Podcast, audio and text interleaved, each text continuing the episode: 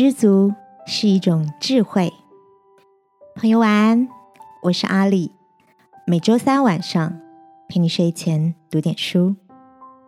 多年前，有位艺术家好友曾经创作一幅叫做《满足》的作品。画中主角是一位在海边开怀畅笑的渔夫，头上顶着三条刚捕获的肥美鲜鱼。好友说，部落渔夫不抓过小的鱼苗，每天只捕够吃的鱼，对大自然保持敬畏、感谢的心，希望海洋里的物种都能生生不息。这样知足常乐的情怀，深深打动了我。今晚要跟你分享的这本书，书名叫做《够了》。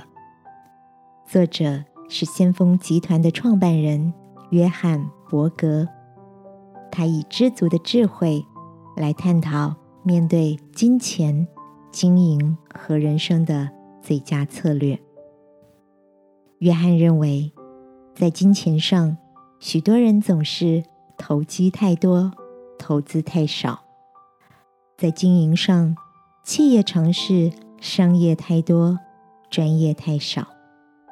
而在人生旅途中，因着各种诱惑，人们不自觉变得功利太多，人品太少。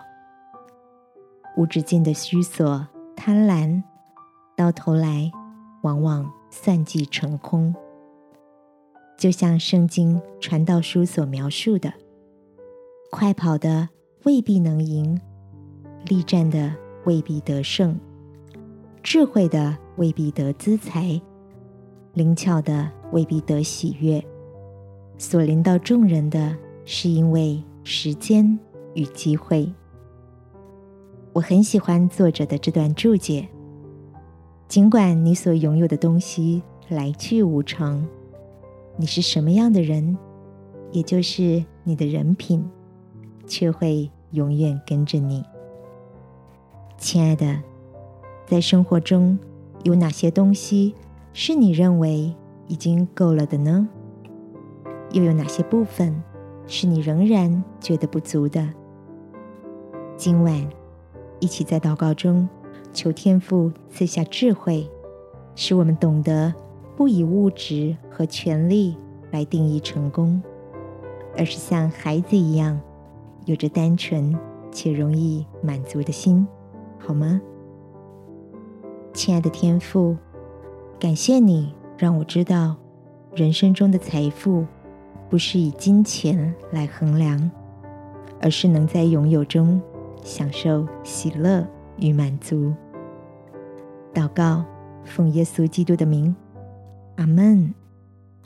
晚安，好好睡。祝福你在知足中感受富足。耶稣爱你。我也爱你。